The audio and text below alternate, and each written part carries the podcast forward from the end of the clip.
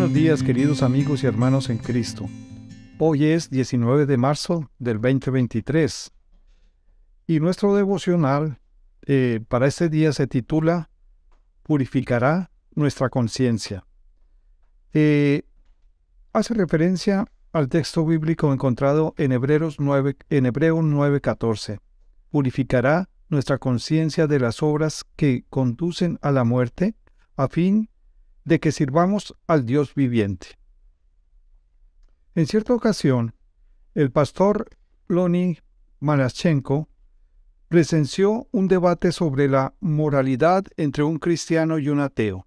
Por una parte, el creyente basado en la Biblia daba por hecho que Dios es la fuente de la moralidad y que el concepto de lo que está bien y de lo que está mal, ya sea de forma consciente o intuitiva se origina en nuestro Creador.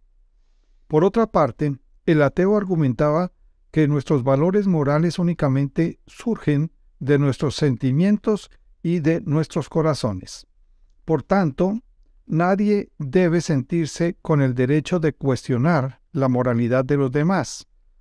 Cuando creía que ya había presentado argumentos irrefutables, y con deseo de zanjar la discusión de una vez por todas, el, el cristiano atinó al decir, Estimado amigo, en algunas sociedades la gente ama a su prójimo, mientras que en otras se lo come, y lo hacen basados en sus sentimientos y por lo que les dicta su corazón.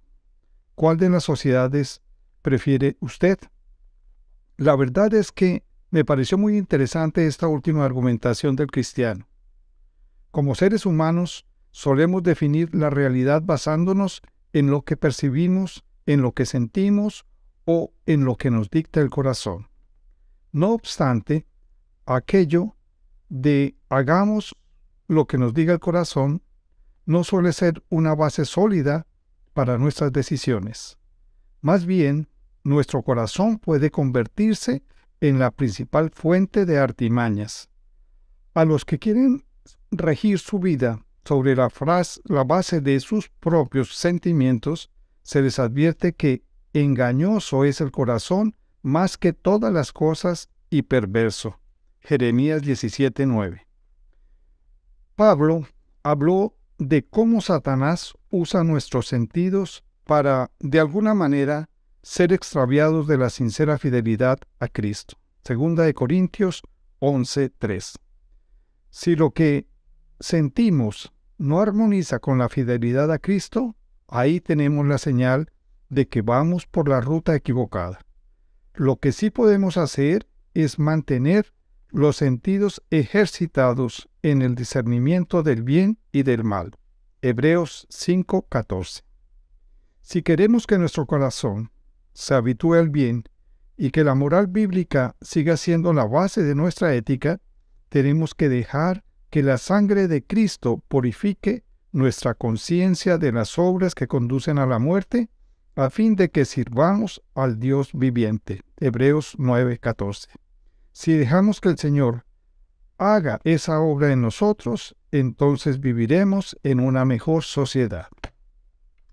Bonito tema para iniciar el día con esta reflexión maravillosa y poniéndonos en manos del Señor, decimos lo siguiente, Padre y Señor bueno, bendícenos en este día como lo has hecho en nosotros, Señor, y seguramente nos que han de venir también, Padre Santo. Te pedimos que nos cuides, nos protejas y que podamos ser de utilidad en la causa y en el destino de cada una de las personas. En tu santo nombre nos colocamos, en el glorioso nombre de nuestro Señor Jesús. Tengan ustedes un bendecido día.